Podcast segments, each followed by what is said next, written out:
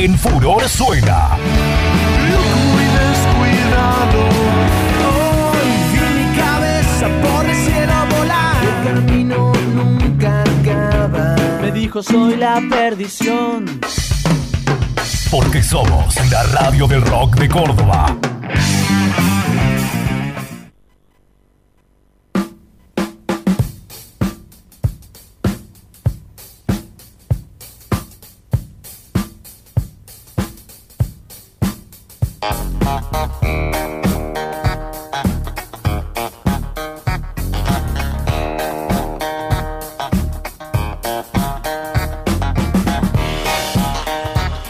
Bueno, seguimos aquí en Tenemos que hablar, tenemos que hablar radio, aquí por La Furor, la radio rock de Córdoba, 93.5 www.radiofuror.com. Podés cargar la aplicación de Radio Furor y te metes en tu Google Play, de tu celular, tu Android, y la descargas y lo llevas a todos lados, ¿eh?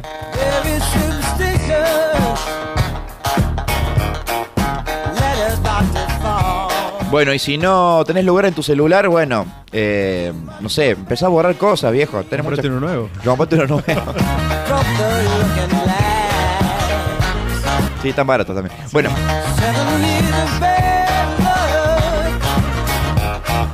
llega el momento íntimo de la charla con el señor Martín Carrizo, así que bueno, bienvenido en este bloque donde, bueno, estos invitados eh, se relajan la primera hora, pero después le damos, viste, para que tengan en la segunda hora, para que se asusten un poco. Me ¿no? da un poquito de miedo, no Sí, sé. sí, a todos le ¿De da miedo. vamos a hablar? No sé.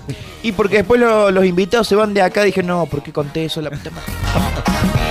¿Has tenido problemas legales con los invitados para saber de entrada? No, No yo, los invitados tenían problemas legales No después. pudieron entrar a sus Y casas. yo siempre cuento que Guille- Guillermo Cienfueghammer cuando viene después se arrepiente y le dan más a los eh, compañeros. ¿Por qué contar cosas? Porque no cuenta cosas de él. Claro, Cuenta claro. cosas del resto, ¿entendés? Bueno, ese problema no, Claro. no me va a tocar porque no convivo con una banda, así que bueno, creo que no voy a Bueno, tener- pero puede contar alguna intimidad de Lisandro Cravero, por ejemplo. Sí, ¿eh? bueno, sí, puede, puede generar problemas. Alguna historia que quedó por ahí. Con Marcos Luke, que sonó recién ahí Sí. en la tanda, bueno, compartimos programa también un año y medio. así Claro, ahí en la, nuestra que- En radio. nuestra radio, sí, soy cordobés. así Soy que, cordobés. Hay Bueno. intimidades también de Luke. Hay intimidades, o sea, También eso es la parte más linda, ¿no? De esto, ¿no? Los jugosos. Bueno, vamos a hablar con el señor Martín Carrizo de todo un poco. Un poquito a contarnos cómo fue su, inf- eh, su infancia, sobre todo. Eh, ¿En qué barrio nace? Yo nací en, en barrio Talleres Oeste, allí en la zona cerca del Walmart, ¿no? En la Claro. zona de los ferrocarriles, porque mi abuelo era ferroviario Ah, mira. y bueno, nací ahí en la, en la- la casa de mi abuelo materno, ¿no? De, de chico vivía allí en un barrio que es como pasa en Cosquín, ¿no? Dicen que Cosquín es como una ciudad de, de gente grande, ¿no? Que no hay mucha juventud, por más que tienen los festivales, mucho movimiento.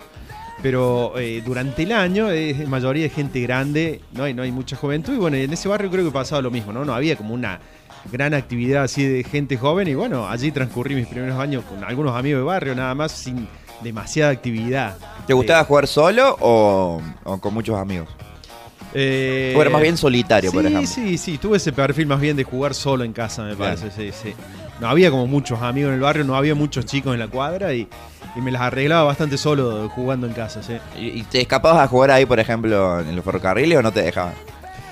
Eh, no, como que no se, no se podía entrar, me parece que, que todavía había actividad, ahora está bastante abandonado de vez en Claro. cuando. Pa- pa- paso siempre por ahí, porque laburo cerca y está todo tapado en yuyo, la verdad que una lástima cómo está ahora, pero eh, en esa época había actividad, ¿no? Laburaba mucha gente todavía en la, la parte de los ferrocarriles, era, creo que era la parte de talleres que reparaban y eh, había mucha actividad y, y ahora no, está todo como abandonado, ¿no? Bueno, se jugaba mucho en la plaza, eso sí, bueno, lo típico de los 80, ¿no? Claro. Nací en el 72 y comienzo los 80 cuando tenía 8 o 9 años, cuando más aproveché esa edad, ¿no? Para andar compartiendo y jugando. ¿Y qué hacía Martín Carrizo en esa época? Eh, ¿Jugaba al fútbol? ¿Se trepaba a los árboles? ¿Qué hacía? Sí, sí, jugaba un poco el fútbol. Nunca fui muy deportista, ¿no? Pero Mm. este, le hacía un poco de todo, sí. Mucha bici también, sí. no. ¿Primer juguete que se acuerde? Uf, primer juguete. Ahora no, no sé, los ladrillos, los típicos mil ladrillos, ¿no? Mil ladrillos, ¿Quién claro. no tuvo, no? Claro, claro. La- la- los sueños de construir cosas, ¿no? Creo Claro. que debe haber sido lo primero, me parece, sí. Muy bueno. Pero después tenía uno el compañerito o el amigo que tenía esos juguetes que uno nu- nunca podía tener porque eran muy caros, Sí, ¿no? bueno, de chico eh, las bici, ¿no? La- las primeras bici cross, esa de, de, de desear tener esas bicicletas, ¿no? Y de chico nomás recuerdo, a- hablamos tanto de los cassettes, ¿no? De- deseaba por ahí tener cassette, empezaba a ver que salía, ya, ya me picaba el bichito de la música Sí. y, y pedía cassette, ¿no? Y no llegaban, no había forma hasta que, bueno, me los pude comprar solo, ¿no? Pero de chico yo ansiaba tener algunos cassettes y no había forma porque, bueno, nací en una familia laburante y que no sobraba nunca la guita, así que, bueno, hay cosas que no se podían tener, ¿no? Y no eran tan baratos tampoco. Y ¿eh? aparte era el, el mayor de cuatro hermanos, ¿no? Bueno, de- tengo tres, eh, dos hermanas y un hermano más chico, y bueno, y costaban una familia numerosa sostenerla, no, no había forma de tener todo lo que uno quería. Claro, porque el cassette era caro, Era eh, caro, sí. no, era caro, pero el Virgen era barato, entonces uno lo compraba y sí, grababa de la radio. Sí, así. bueno, eso ya empecé más grande, ya en la adolescencia, ¿no? Pero de chico Claro. por ahí quería cosas y no, no, no. había forma. Como yo, que ya jugaba a ser disjockey y grababa sus propios demos, porque uno grababa sus propios demos, sus propios cassettes. Sí, sí, recuerdo que mi viejo compró un equipo Philips que todavía lo tiene, que era una joya, realmente una... No se ven esos equipos, que era la época que era todo analógico y eran a teclas, y este era como semi-digital, ¿no? Eh, Un equipo que se rompía y no lo arreglabas más, ¿no? Pero tenía una fidelidad y la verdad que sí, grababa allí con bandeja giradisco, ¿no? Y, y grabar de la radio también, eso grabar en cassette está, está muy bueno, sí. Muy bueno, muy bueno eso. Buenos Sí. recuerdos. ¿En tu casa qué música se escuchaba? Eh, En mi casa se escuchaba uh, un poco de todo, ¿no? Mi viejo es fanático de los Beatles, pero no son gente muy melómana de que hayan escuchado mucha música así. Eh, yo creo que me vino, no sé de dónde viene, de- quizás de, ah, de- No sé de dónde viene, pero viene el gen de la música adentro, eh, anda a saber de qué generación, ¿no? Pero no era una familia melómana, no eran de ir a ver eh, recitales, no tuve un primo, como, como te digo, soy el hermano mayor, no tuve un hermano que me llevara a ver recitales de chico, ni un primo tampoco. Claro. Pero lo que te contaba recién que sí, empecé a los 13 años a, a laburar en las famosas propalaciones, ¿no? De los 80, pues tenía un primo y un tío que tenían estas propalaciones, cosa que era, no cualquiera, ¿no? Tenía una propalación y, y fueron muy grandes. Estoy hablando que empecé a los 13 años, 84, 85, ¿no? Ya a los 13 años ya empezaste a... Empecé a laburar, a conocer la noche de Córdoba, ¿no? ¿Y qué hacías, por Cuando la ejemplo? noche de Córdoba era linda, era buena, ¿no? Ahora Claro. como que se ha, ha cambiado bastante. Complicado, sí. Empecé a lograr diploma, ¿no? En esta propalación que era muy grande porque tenían muchísimos equipos. eh, capaz que había seis fiestas en una noche, ¿no? Había cumpleaños 15, casamiento en algún boliche, algo. Y, y a veces salíamos un sábado a armar a las 4 de la tarde y empecé laburando diploma, ¿no? A cargar equipo, empecé a manejar las luces. Y terminé un par de años después poniendo música, ¿no? Pero primero me tocó hacer el caminito, hacer el, pagar el derecho de piso, ¿no? Claro, porque eso el plomo, por ejemplo, eh, yo me acuerdo que, bueno, también hice mis primeros pasos eh, a los 14, 15 años, Sí. eh, ayudando a, bueno, al señor Hugo Graf a cargar algunos Ah, instrumentos en María María. Mirá. Claro, Ah. entonces ahí empezó como mi, mi, mi contacto con el, con el rock de Córdoba, ¿no? Claro, ya empezás a Eh, claro. eso y te empieza a llamar la atención y Claro. empezás a aprenderte, ¿no? Así que... Bueno, yo no directamente con el rock de Córdoba, pero sí con la música, ¿no? Y, y esto de poner música en distintas fiestas, laburar en boliches. Y siempre tengo muy grabado, hace poco hablaba con Ariel Talacha, que es un músico, hablábamos en Facebook de... Quizás el primer laburo que cuando empecé 13 años ahí, lo que más me quedó grabado, un baile del gran Heraldo Bocio en Villa Gran Parque. Me tocó hacerle luces y lo tengo grabado eso porque es muy grosso, es un tipo que... Mm. Un grande, ¿no? La música, un tipo muy querido en esa zona, sobre todo que es toda zona de gringos, ¿no? Y, y yo me acuerdo laburando y eh, Heraldo Bocio tocando, ¿no? Allí con Danielito cantando, ¿no? Esta orquesta típica de, de Heraldo Bocio y yo laburé allí, tenía 13, 14 años haciendo luz. Eso me quedó grabado como de, de los primeros laburos que tuve. Claro, y hay un músico de rock de Córdoba muy conocido que es pariente de Heraldo, Heraldo Bosch y ¿Ah, le sí? agarró las teclas. Sí, sí, sí, sí, sí, hay uno muy conocido. Lo vamos a tirar después. Después te Bueno, lo, hay- te lo tiro por eh, como dato para tu programa, para Somos buenísimo, Potencia. ¿eh? buenísimo, ¿no? Porque ¿Eh? hay muchos cruces y relaciones, ¿no? Entre el cuarteto y rock. Sí, ese sí, amor y odio que hubo siempre, ¿no? Y el amor y odio es, es- Es inevitable. es inevitable, inevitable. Pues aparte, porque es generacional también. Sí, ¿eh? también, sí. Es generacional. El, el cuarteto de la, la época dorada del cuarteto, o como la época dorada del rock de Córdoba, no Sí. sé. Para vos, ¿cuál es la época dorada del rock de Córdoba? ¿Los 90, los 80? Un poquito Eh, antes. Bueno, a mí que me tocó recorrer la historia, creo que hubo varias épocas doradas, pero principalmente dos. En los 60, cuando fue la movida beat, que es algo que era tan desconocido Mm. y que fue muy fuerte, ¿no? Y que parece tan lejano en el tiempo, pero que fue muy fuerte. Y los 80, ¿no? Hablamos de, de proceso Ricuti y Pasaporte. La década de los 80 en Córdoba fue muy fuerte. Con lo Muy que fue la movida del 87, creo que esas fueron las dos épocas doradas. Y podemos hablar de la actual también, ¿no? De la actual. tres. Sí, sí, sí. En cuanto a producción, terrible. Sí. Bueno, vamos a escuchar algo de música. ¿eh? Dale. Puede ser. Bueno, eh, seguimos hablando con, con aquí con Martín Carrizo, pero va a sonar música porque el, el 11 de junio del año 54 nace Wellington Delaware, el vocalista y compositor de blues, rock y jazz Johnny Neal. Así ju- nació ahí en, en- en Wellington, en Delaware, este gran, compo- eh, composi- em, em, este gran compositor de blues y rock y también de jazz. Así que vamos a escuchar algo de ellos, algo de él. Estamos hablando de Johnny Neal. Y luego va a sonar también eh, tenemos por acá, ten- nos había quedado dado vuelta por acá, la banda de eh, Solar Dwellers, eh, también eh, músicos, uno de los músicos integrantes anduvo de, de música rock inglés también, que anduvo baterista, anduvo tocando por otras bandas como por ejemplo habíamos nombrado anteriormente ZZ Top, entre otras bandas, así que también estuvo por ahí. Así que escuchemos estas dos bandas y ya seguimos aquí con Martín Carrizo, charlando de todo un poco aquí en la Radio Rock de Córdoba.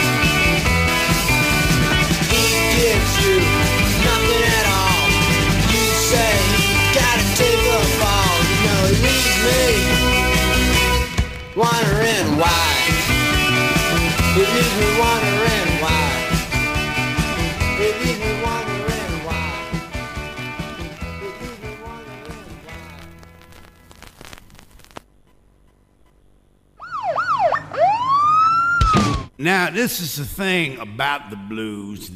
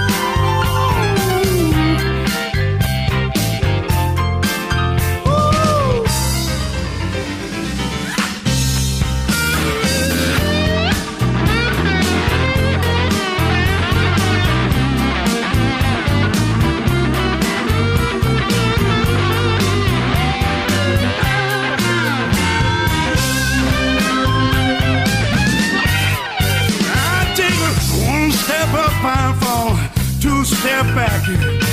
But it won't be long, no child, till I'm back on track. Cause uh, I gotta get up, uh, go downtown. Uh, can't let these blues get this poor man down. The blues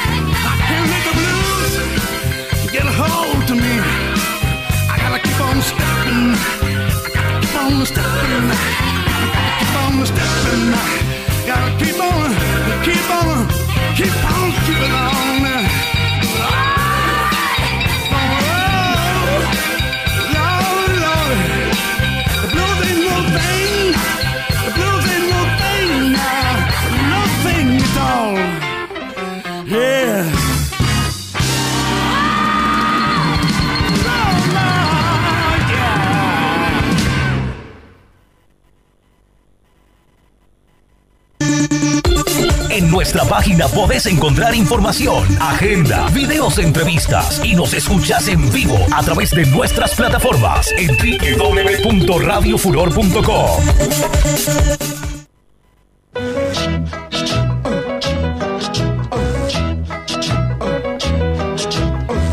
Bueno, bueno, son las 11 y... ve- 11 ya, 24 minutos ya. 23-24, cerramos, bien. Casi cerrando el domingo. ¿eh? Perfectamente, ya 7, grados 8 la sensación ter- eh, los grados, la sensación térmica, la humedad del 73%, la presión atmosférica 90 971.1, 0 hectopascales y los vientos un, un kilómetro de, del suroeste. Así que... Acá adentro no se siente nada, está hermoso. Acá no se siente nada, pero hay una especie de cambio, ¿no? Le cuento, para el centro del país. La semana inicia con cambio del viento del sector norte, al gradual ascenso de temperatura. El escenario se mantendrá mayormente estable, sin bondis, o sí, o algunos, eh, libre de lluvias. Y hacia mediados de la semana laboral se prevé que las marcas térmicas aumentarán de manera favorable, notándose eh, tardes bastante agradables, noches y amaneceres frescas y frías. Para usted, Martín, para que la gente vaya a escuchar un poco de música o al teatro, al Teatro Independiente Sí. de Córdoba, que ha crecido muchísimo también. Sí, ¿eh? totalmente, ¿no? Sí.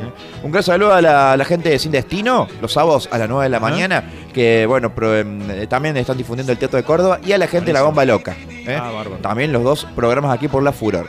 Bueno, eh, seguimos aquí eh, justamente con el señor Martín Carrizo. Recién habíamos escuchado entonces eh, dos bandas terribles. Eh, había sonado Johnny Neal, este gran blusero, jazzista también, y de Cellar Dillwers, eh, otra gran banda también de, de- de- de- justamente de Florida, Estados Unidos. Estábamos recordando al guitarrista de la banda 38 Special y también Bien. era músico de esta excelente banda. Así que, bueno, seguimos aquí con Martín Sigo hablando un poco. de música. ¿eh? Aprenda, aprenda que yo también aprendo de usted, esto es así. Después nos cobramos en otro momento. No, porque siempre fue muy melómano, pero bueno, eh, como te decía, esto que arranqué a, a laburar en propalaciones, Sí. empecé, bueno, después de, de cargar equipos, hacer de plomo, poner luces, me, me tocó pasar a la consola, ¿no? Empezar a manejar cassette y Ah. enganchar, hacerlos enganchados y poner música que fue como llegar a- a- al tope, ¿no? Decir, bueno, ahora Qué me feo, ¿no? El famoso enganchado, ¿no? Que tanto uno disfrutaba en esa época, pero Sí. ahora le da como... No, no, no, no, pero ah,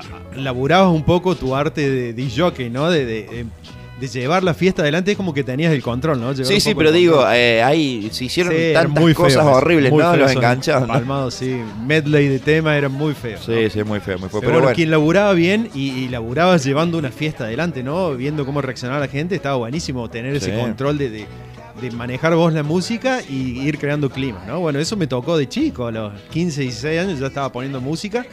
Pero bueno, fui más por el lado, obviamente, de, de- era lo más comercial, lo que más pedía la gente, ¿no? No, no estas canciones que, que voy descubriendo quizás ahora también, ¿no? Claro, y después, me- ahora vamos a hablar porque Martín Carrizo ha hecho otras cosas, ¿no? Sí. Eh, no, no sé, me te dedicaste a sos empleado público. No, no, empleado. De comercio, perdón. Empleado administrativo. Administrativo. Empleado administrativo que tenés- tiene que ver con la venta de camiones. Sí, sí, hace años que estoy, ¿no? Bueno, de la parte de, de gestoría, ¿no? De esto de, de ir a llevar papeles, sacar la documentación, título, cédula, chapa para que los vehículos circulen. Ese es un poco mi laburo, ¿no? Desde hace muchos años. Así ¿Es es- aburrido o tiene sus cosas? No, por suerte no, porque me toca combinar un poco de, de días de oficina y días de, de salir a hacer trámites, que me, me toca viajar por todo el interior de la provincia. He viajado también a otras provincias, ¿no? Mucho a Buenos Aires, me ha tocado hasta Mar del Plata, Jujuy, a- al sur. Y está bueno, ¿no? Esto de, salir un poco de la oficina, si no se volvería muy monótono. ¿no? Me imagino, me imagino que también eh, te llevas tu playlist, ¿no? Totalmente. Para, el ¿no? viaje. Es más, sí, voy armando ahora que hago radio hace cinco años, Mm. voy armando programas en los viajes, ¿no? Vas descubriendo cosas. Y bueno, la, la melomanía de tener tantos discos, eh, siempre aprovechás de escuchar cosas que no escuchás nunca, ¿no? Y Y le hiciste luces a Heraldo Bocio. Sí. También a la Mona. También al mono en los Le pu- 80, sí. en los 80. Tremendos laburos con la Mona en el Estadio del Centro, recuerdo, por ejemplo. Épocas que la Mona todavía no tenía sus propios equipos de luces, por ejemplo, ¿no? Bueno, nosotros íbamos y le proveíamos las luces y me tocaba manejar las luces en los bailes de la Mona, ¿no? Fue algo muy groso, realmente. ¿Alguna anécdota de esos momentos así?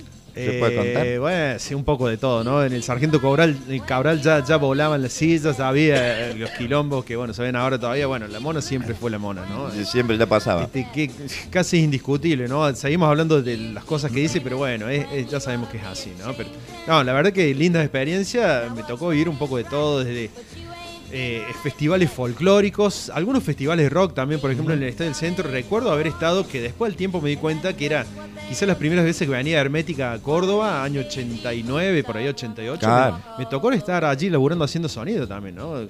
Me tocó vivir cosas muy grosas que en ese momento no me daban cuenta que era, pero ahora a la distancia lo veo que sí, bueno, qué bueno que estuve ahí, ¿no? Y fue un show mítico ese, de Hermético. Sí, porque no sé si después vino de nuevo. Yo creo que no. Fue Ahí lo en el Estadio del último. centro, ¿no? Eh, show de praxis ahí también, así que la verdad que sí, me tocó Claro. vivir cosas lindas. Quedó gente afuera, fue increíble. Sí, tremendo, sí. Tremendo. Bueno, y algunos viajes, porque me imagino laburando para, para los camiones, eh, en, la- en los, en los viajes uno siempre tiene muchas historias, ¿no? O ves fantasmas, o te pasan cosas raras, eh, o no sé, te secuestra un ovni. ¿Te han pasado cosas así en la ruta que voy a decir nada? No, no, la verdad ¿No? que no, por suerte no, siempre llegué a destino, volví de destino, pero lo primero que iba pensando, sobre todo años atrás, ¿no? Hace, bueno, hace este laburo que lo hago como 20 años, más debe ser más de 20 años, yo creo que del 93 estamos hablando de 24 años, ¿no? Sí. Época dorada que todavía había disquerías, ¿no? Bueno, y lo primero que hacía cuando llegaba a un lugar del interior era ver dónde estaba la disquería, porque quizás antes de hacer eh, mi laburo, que no me escuche mi jefe, ¿no? Bueno, este, lo primero que hacía era pasar por la disquería, porque, bueno, en disquerías del interior encontrabas cosas que no había en ningún lugar, ¿no? La verdad que allí fui forjando mi colección de discos, porque eh, recorrer estas disquerías del interior había cosas.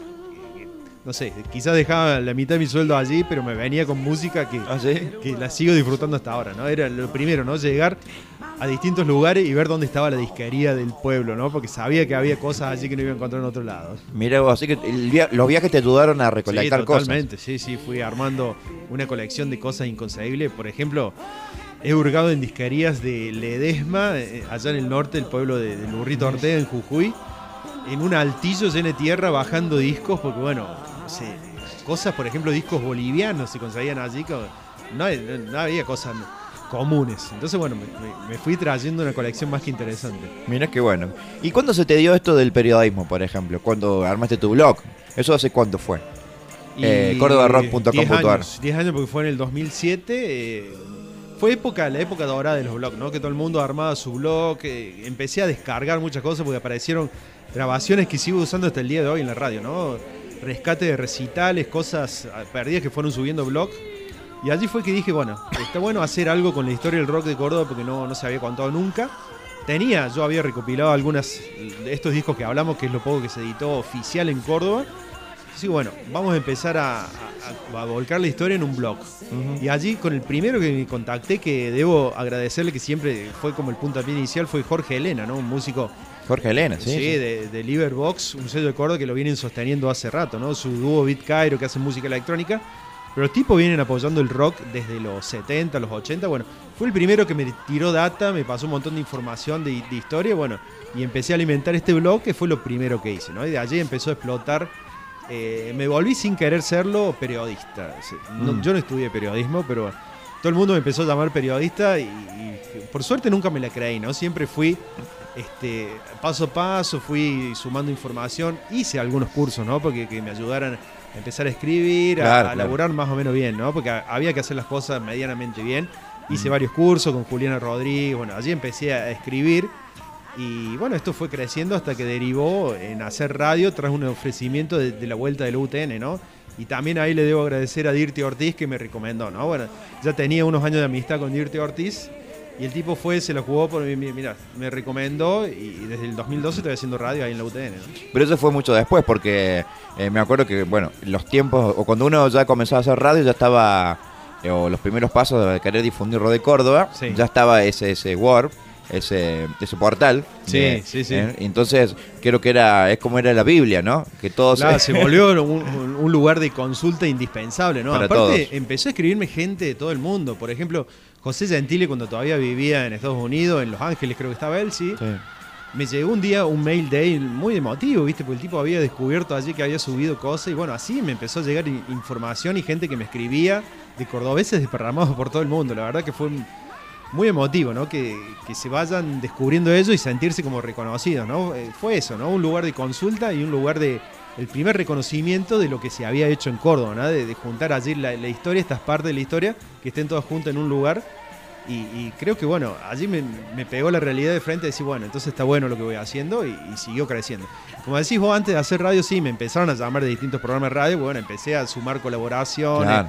participar en radio y ya le empecé a agarrar el gustito esto de hacer radio, ¿no? Claro, ¿Y cómo, y cómo fue el tema del- de, de toda esa información? Porque me imagino que uno empieza con un, con un par de, de bandas, Sí. y las que te- o capaz que el, más, más que te, o sea, relacionado con tu generación, las Sí, bandas que vos viste, sí, eh, llega- empezar a escribir de información de esas bandas que había, porque no, no había Facebook, no había todo lo que vino después. Ahora uno busca una banda y mínimamente hay una pequeña información. Algunos que lo hacen, otras no lo hacen, pero digamos, ¿cómo fue de a poquito? ¿Te, te llamaron también? ¿Te, te daban material para que, para que se pusiera ahí en, en el evento, en el web? Fue, en la fue web? un laburo titánico, ¿no? Sí, porque, bueno, cuando empezó a, hacer, a hacerse conocido, eh, me empezaba a escribir gente, me, me acercaban material y, bueno, de a poco también empecé a hacer notas, subir de fechas, bueno, empezar a, a Claro. cronicar un poco shows.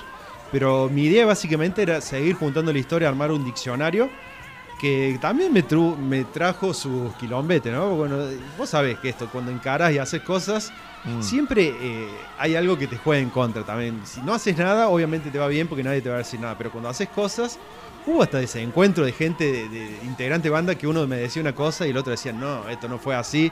Este quilombo que terminé bajando la información de una banda por decir se peleaban entre ellos, o sea, ¿no? Ah, mira vos. Cosas incomprensibles. Es decir, yo estoy en el medio tratando de rescatar la historia y se están peleando entre los integrantes allí. No, listo, chao, afuera, porque no, no- esto no es un lugar para discutir, ¿viste? La idea Claro. era reunirnos y, y tratar de rescatar entre todos. Así que bueno, me pasaron esas cosas también, ¿no? Pero- ¿Tuviste alguna crítica así o que voy a decir, no, puedo creer que me están diciendo esto? Sí, hubo un poco de todo, ¿no? Gente que decía que favorecía a algunos a otros, pero no, nada que ver. O sea, yo. Mi intención sigue siendo la misma de ahora, de, de seguir rescatando con los errores propios de, de no saber la, la totalidad de la historia, porque nunca vamos a llegar a conocer. eh, pero bueno, siempre tratamos de acercarnos lo más que se pueda, ¿no? Pero bueno, siempre ah, somos todos humanos y algo le vamos a errar, ¿no? Pero bueno, por ahí no te lo perdonan. ¿viste? Claro, y ese, ese, ese blog no, no funciona más, ¿o sí? Eh, el, el blog original sí, sigue estando. La verdad que yo lo discontinué porque en su momento eh, hablé con Víctor Pintos, que todavía no estaba en Córdoba. Lo llamé a. Estaba allá en su pueblo, bueno, no me acuerdo cómo es donde, donde vivía él. Bueno, lo llamé a la casa y me dijo, che, qué bueno lo que haces. Y al otro día me llegó una propuesta para sumarme a su página rock.com. Claro. Que allí estaba todavía Víctor Pinto, ahora ya no está más. Bueno, entonces sumamos como una sucursal para Córdoba, con toda la información que tenía yo, la empezamos a volcar en, en esta página y bueno, ellos me dieron el soporte. Esto duró varios años, ¿no? Y bueno, allí laburé muchísimo, hice crónica de show, empecé crónica de discos. Y lamentablemente en algún momento mudaron el servidor y se perdió esta información. Ah, que es lo que algunos músicos me escriben, pero che, me bajaste del blog. No, la verdad que no, se perdió eh, este, la base que proveían ellos, ¿no? Eh, bueno, en algún momento quizás debería hacerlo nuevo, pero sería otro laburo titánico subir todo de nuevo, ¿no? Pero Claro. la info está, yo tengo mucha, mucha data impresa, muchas cosas que fueron llevando en casa y bueno, en algún momento se hará, pero va a llevar su tiempo, ¿no? Buenísimo, buenísimo. Bueno, estamos aquí charlando con el señor Martín Carrizo de todo. Todavía nos quedan algunos minutos, eh, prácticamente 20 minutitos para charlar, seguir charlando con él, porque eh, se viene en la próxima charla, después de escuchar algunas canciones, eh, más al presente de Martín Carrizo, Buenísimo, con claro. Somos Potencia, eh, con muchos proyectos radiofónicos nuevos que hiciste. Se viene Radio Rock and Roll, Sí. vamos a hablar del último proyecto que, que tuviste y contar algunas anécdotas, algunas historias de lo que te pasó, ¿no? Porque me imagino que han sido muchas historias.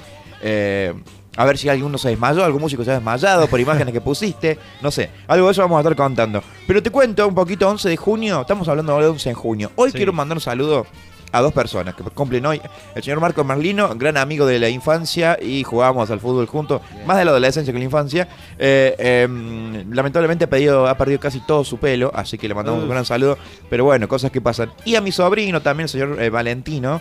Valentino Facio, le mandamos un gran saludo que está cumpliendo años, ya adolescente él, eh, no consume tanto rock, pero bueno, viste cómo son las nuevas generaciones. ¿no? Sí, sí, ya Ah, le va a llegar, ya le va a ya le va a llegar Sí. porque como digo por ahí el, el rock eh, el rockero viste no es para gente tan joven Sí, ¿eh? es cierto. Eh. Como el tango, ¿no? A mí ya me está entrando el tango, así que ya me- Claro, me, claro. empiezo a preocupar un poco. claro claro ha cambiado eso no Sí. cuando era joven uno escuchaba rock pero ahora ha cambiado ahora le escuchan otro tipo de música Cierto. y después van cumpliendo sus años y, y les agarra el gustito por el rock Sí, sí. Así que bueno, un saludo para ellos. 11 de junio del año 1960, el baterista Tommy Moore decide dejar los Beatles y volver a su trabajo conduciendo montacargas.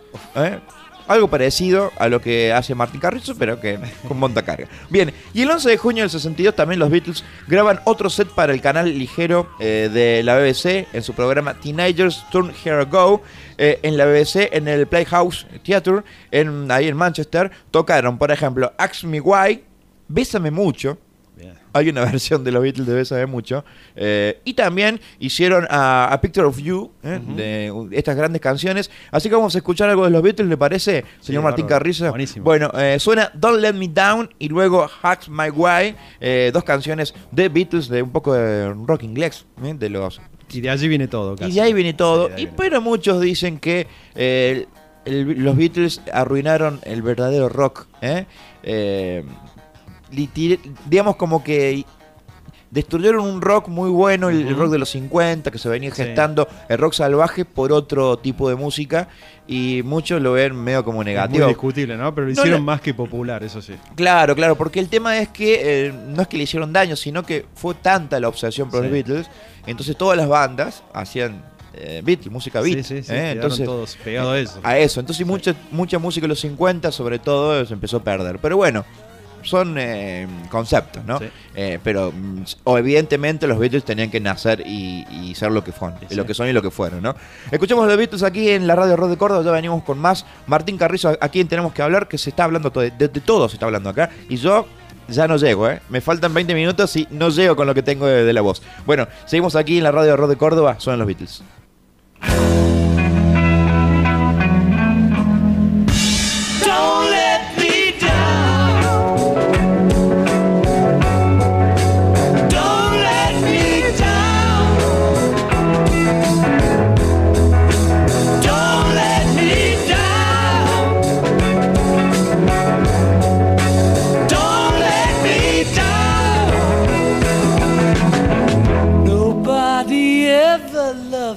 Like she does. Mm, she does. Yes, she does. And if somebody loved me like she does,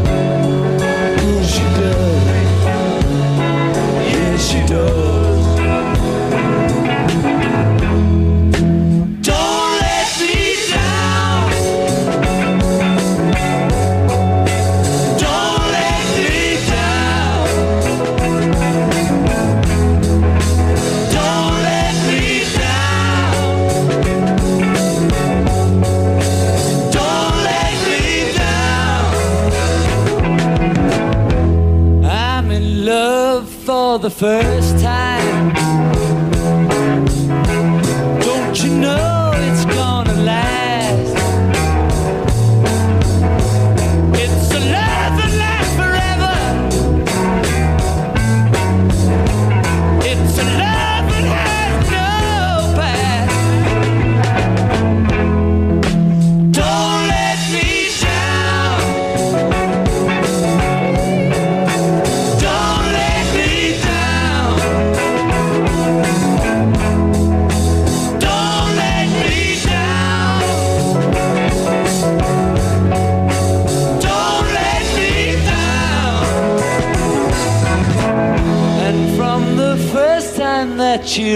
really does.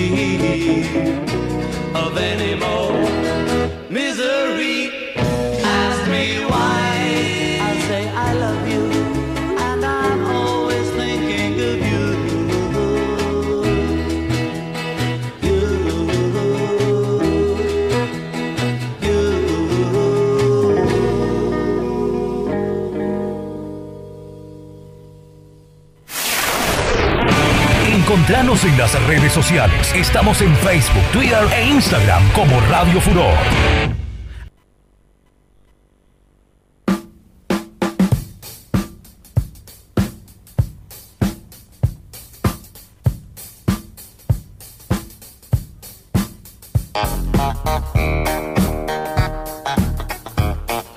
Últimos 15 minutos ya de este programa tenemos que hablar. Ya estamos llegando de a poquito con esta voz. Queda vos todavía. Queda Bien, vos todavía, sí, creo que de acá me voy a gritar algún gol. No, mentira. Eh, pozo, muchachos, porque está. Sí, terrible. sí, descansar. Así que le pido, mm, bueno, eh, mañana me llega, bueno, el somier a mi departamento, así que le pido al fletero que me ayude a subir el somier, porque yo quiero hacer una queja, porque cuando te traen los colchones o el somier, Sí. no te ayudan a subirlos, aunque Te- sea... Te lo tiran abajo nomás y cómo? Llévelo, y bueno, me tuve que subir un colchón pesadísimo yo solo, me la banqué, eh, con... eh, aunque me sorprendió, todavía tenía fuerza para, para subir un colchón. Bueno, primer piso igualmente, no tanto, Bien, ¿no? bien. Pero imagina la gente que vive en el sexto, décimo Ni piso. hablar, ¿no? Yo por suerte en planta baja también, así, ¿no? Bueno, está bien, tiene suerte usted. Bueno, ah, ¿qué colegio fuiste?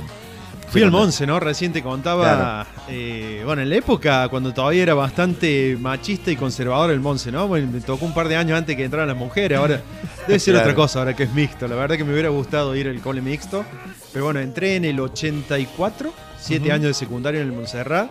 Un cole que, que tenía un perfil rockero, ¿no? Porque han salido muchos músicos, desde el señor José Palazzo hasta Santiago Guerrero, Fabio Gri- Grigorzev, Carlos Sada, Claro. muchísimos músicos y más para atrás Carlos Torre, el flaco Delfino, que es un, un sonidista y músico histórico de Córdoba también. Muchísimos músicos han salido de, del Montserrat. Ah, ¿y, y se hicieron eh, algunos eventos de rock? ¿Hay algunos shows? Había, ¿El había Monse? algunos eventos, sí, sí, y hace poco también, y bueno, hay una radio, ¿no? Tiene una radio el Monse desde hace algunos años y la verdad que está buenísimo. Ah, mira, tiene una Sí, radio. Tiene, tiene un perfil más, eh, más cultural, más musical, que no era tanto en esos años. Me acuerdo que había una revista que no se me había despertado todavía el interés por el periodismo, sino podría haber hasta escrito allí, porque recuerdo que le hicieron nota a Virus, a Daniel Giraudo de Tambor, salían en la revistita que, que se hacía en el Monse, ¿no? Había Qué bueno eso. con gente que se escribía y tenía su perfil rockero. Qué bueno. Bueno, bueno, yo también sufrí el tema de, del, co- del colegio para varones, ¿no? Porque yo fui el ENEN número 4. Ex Ah, número 4, Nicolás Copérnico, que no era, no era, era mixto, pero las mujeres no iban a estudiar. Bueno, había, y- Uno o dos habían nomás. había históricos enfrentamientos entre el Monse y los técnicos, ¿no? Y, Sí. o el Monse y el Carbó, eso, esas Monse. Carbó, sí, sí. Sí, había una bronca. En eterna. 4 era el Nicolás Copérnico con Casa Fus, era, ¿viste? También, esa lucha. ¿no? Igual nunca pasaba nada, pero. El hueso, el hueso Horma fue al Casafútbol. Sí, sí, muchos músicos, y sobre todo en esta radio que han ido, bueno, eh, muchos músicos que han pasado por acá, que han ido a- al Casa. Gran Casafus, ¿eh? un gran también colegio técnico. Eh, bueno, nosotros seguimos hablando con Martín Carrizo y lo vamos a traer un poquito más por este lado, ¿no? Bien. Porque el tipo arrancó su programa de radio con Somos Potencia, ahí con Sí, Lisandro Clavero. 2012. 2012. Septiembre de 2012. Eh. Que fue el relanzamiento de la UTN. Bueno, y alargamos, largamos el, el primer día, el viernes 12 de septiembre, arrancamos nosotros con, con el primer programa allí en el relanzamiento de la. Digo nosotros, ¿no? Pero en ese momento estaba solo con mi operador Darío Genovese, que sigue actualmente, y es uno de los pilares del programa. Bueno, arrancamos los dos solitos con Somos Potencia en el relanzamiento de la radio. El Cortés Junior. El Cortés Junior. Exactamente, un gran saludo para, para Darío. Y bueno, y después eh, arrancaste también con, con este nuevo proyecto de Radio Rock and Roll. ¿Cómo nació? ¿Cómo, cómo surgió todo eso? Bueno, empezó, eh, primero fue un- una inquietud de, de hacer algo con el Festival de la Falda, ¿no? Arrancamos con... Le propuse a Diego Quiroga, yo en ese momento no tenía cámara, le dije, che, ¿por qué no rescatamos la historia del Festival de la Falda? Que estaba el libro de Néstor Pousa, pero no había un laburo audiovisual. Entonces, bueno, se recopó Diego Quiroga, salimos a, a filmar, tomar testimonios. No lo pudimos cerrar en ese momento al documental, pero bueno, a mí me quedó la inquietud y al poco tiempo pude llegar a comprar mi cámara y, y salí y digo, bueno, acá tengo que hacer algo yo del rock de Córdoba. Sobre todo porque fue justo el momento que murió Barbosa, ¿viste? Sergio Barbosa, un tipo Claro. con tanta historia y peso dentro de la historia de la música en Córdoba. Y bueno, arranqué y salí a tomar testimonio y esto derivó en la primera parte de Radio Rock and Roll, ¿no? La, la- la primera etapa de los 60 a los 70 y el comienzo de los 80, que fue lo que estrené en el 29 de mayo de 2014, en un Sí, la historia, de la, historia de Barbosa estuvo muy buena cuando lo pudimos ver ahí en la Ciudad de las Artes. Sí, es un momento muy alto. Bueno, eso fue lo único que no filmé yo porque es un registro de Marcos Rostaño, ¿no? Un Claro. tipo, un realizador audiovisual muy grosso que lo filmó todo un día completo ahí a Barbosa y me cedió parte de sus imágenes. Y bueno, más que agradecido porque es un punto alto, ¿no? Mostrarlo allí en su casa a Barbosa, sí. Sí, está buenísimo. Es como era la única forma de, de que, tener Sí, que ahí tomar sí. con él, tomarte unos mates, unos vinos. Y se canta un, Claro. un tema allí en vivo, eh, con el sonido ambiente de los pájaros allí en Villa Alemás, es tremendo. sí. Es tremendo, ¿no? Tremendo. Uno de los, de los eh, bueno, valores que, que tenemos en la música de, de Córdoba, el rock de Córdoba. Bueno, y este- blues, ¿no? Y esto lo estrené el 29 de mayo de 2014 y fue, recién me hablaba de momentos emotivos, ¿no? Fue más que emotivo la primera proyección allí en Ciudad de las Artes porque estaba buena parte de los protagonistas, gente que, que hacía música en los 60. en ¿Tocaron los, bi- 70. los bichos eran que tocaron? Sí, sí, tocó Carlos Ábalos con eh, Ciro y la Liga Premier lo acompañaron haciendo Sí. tema de los bichos. Y Impecables, impecables. y ¿eh? cantó Carlos Torres, ¿no? Un tipo que, que también tiene mucha historia en la música, que es de, nació en Buenos Aires, pero muy chiquito se vino a Córdoba. Mm. Y bueno, tiene una historia muy fuerte, ¿no? Los 70. No sé tiene- si, no sé, perdón, no sé si vos lo notaste en ese show, Sí. la, la magia, ¿no? Esa, esa chispa que tiene un, un artista. Sí. A diferencia de un músico o de, o por ejemplo, porque vos podés ser músico, pero arriba del escenario tenés que transmitir otras cosas. Sí, Yo noté tiene- eso, ¿no? Sí, lo tiene Carlos Ábalos, tiene ese ángel especial, ¿no? De, de- de ser un artista eh, en donde le toque cantar, ¿no? En la peatonal, como lo hace todos los días, o en cualquier escenario.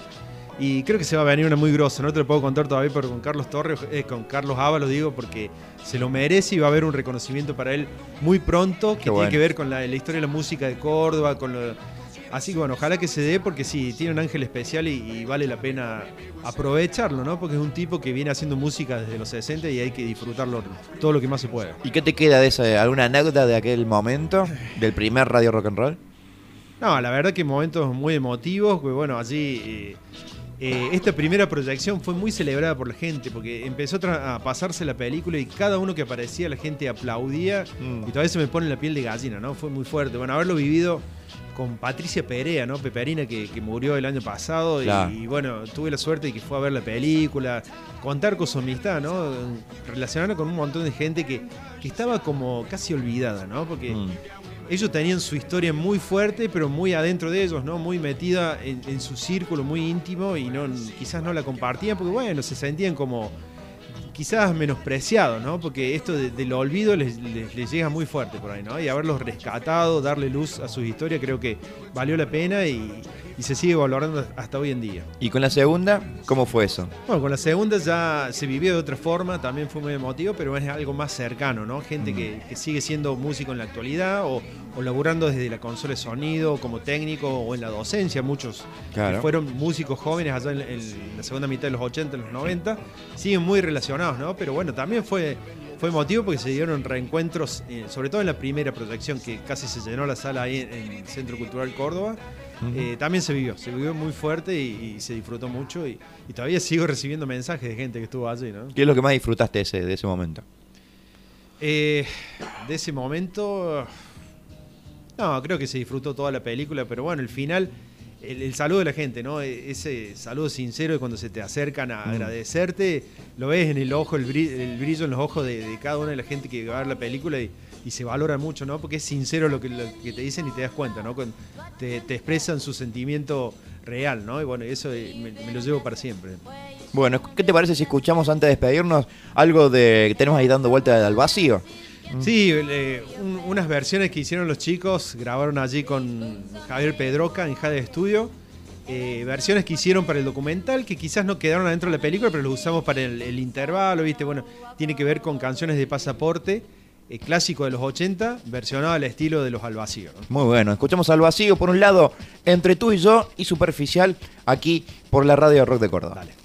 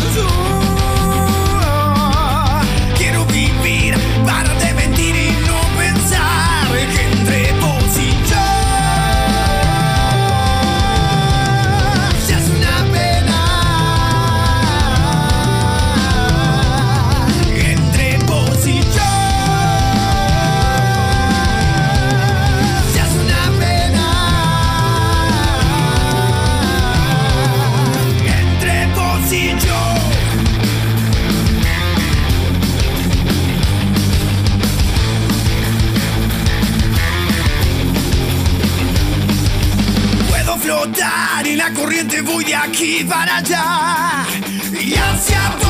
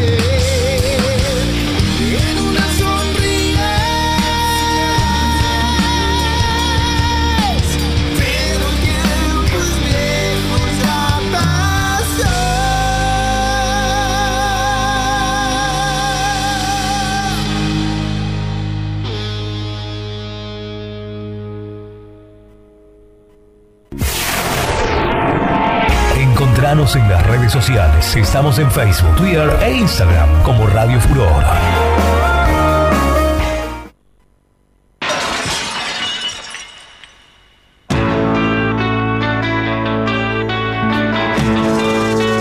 Bueno, bueno, hemos llegado al final de este Tenemos que ver el día de hoy. Gracias Martín Carrizo, ha sido un honor que, que estés acá con nosotros. Terribles las versiones de, de Al Vacío, ¿eh? Qué bien que suenan, ¿viste? Impresionante. Ese último tema te decía es de Miguel Camaño, uno un clásico de pasaporte que se bailaba en los lentos de los 80. Bueno, esta es la versión, bien suena al vacío, ¿no? Miguel Camaño, Miguel Camaño, de la Bien. Croston Traffic, el autor de esta canción. el Mick Camaño. El Mick Camaño, sí, Mira el vos. famoso Mick. Ah, no sabía que había estado también en. En- Y sí, aportó canciones de pasaporte como Pasaporte. aportó canciones al cuarteto también, ¿no? Esto, Claro. bueno, esto da para otro programa hablar de cuarteto y rock, ¿no? Pero Claro. hubo muchas canciones que, que proveían a- al cuarteto, ¿no? Eran canciones que venían del rock. Sí, como el famoso. eh, ¿Quién se ¿Quién tomó se todo tomó? el Bueno, vino? fue la, la primera. La sí, primera, una de las primeras, ¿no? Sí, no, un gusto para mí estar acá, bueno, y gracias por invitar y haber compartido estas dos horas que se pasaron volando, ¿no? Bueno, espero que lo hayas pasado bien, Martín. bien, ¿eh? y llegaste con vos, así que bueno. Llegué, llegué, llegué conmigo mismo también. He llegado con las dos cosas. Perfecto. Bueno, nosotros nos despedimos y nos reencontramos el próximo, bueno, domingo, aquí 10 de la noche. Día del Padre, hacemos un especial. ¿Vas a ¿eh? estar acá? Obviamente. Muy bien. Hay que. No hay vas a poner a Piero con mi viejo, ¿no? No, no, no, pero vamos a hacer un especial. Nos va a visitar la señorita Flor Pereto, también cantante música, así que le, mandamos un gran saludo. Eh, y me dijo, sí, yo voy. Después voy a ir rodando porque el Día del Padre se come mucho, me decía ella. Así que nos vamos a encontrar el próximo domingo aquí en la Radio Rock de Córdoba. ¿Nos despedimos con algo? Eh, mira, te cuento. 11 de junio del año 1964, perdón, 11 de junio del año 1965, The Rolling Stone publica el EP God Live If You Want It en eh, Reino Unido. Es el primer lanzamiento en directo de la banda. Este fue grabado durante las fechas ahí en Liverpool y Manchester, mientras se lleva a cabo el tour británico en marzo de ese año. Así que nos despedimos con los Rolling Stones haciendo I Can't Get No Satisfaction, Bien, pero tremendo. en vivo. ¿eh? Escuchalo, que está buenísimo. Esto ha sido Tenemos que hablar radio junto a Martín Carrizo. Un lujo que le hemos dado, un genio usted. Ahí, así que cuando tenga problemas con los camiones, eh, hablaré con usted. ¿Estamos? Gracias, gracias, Nico. Un abrazo. Bueno, nos vemos y nos encontramos el próximo domingo. Chau, chau.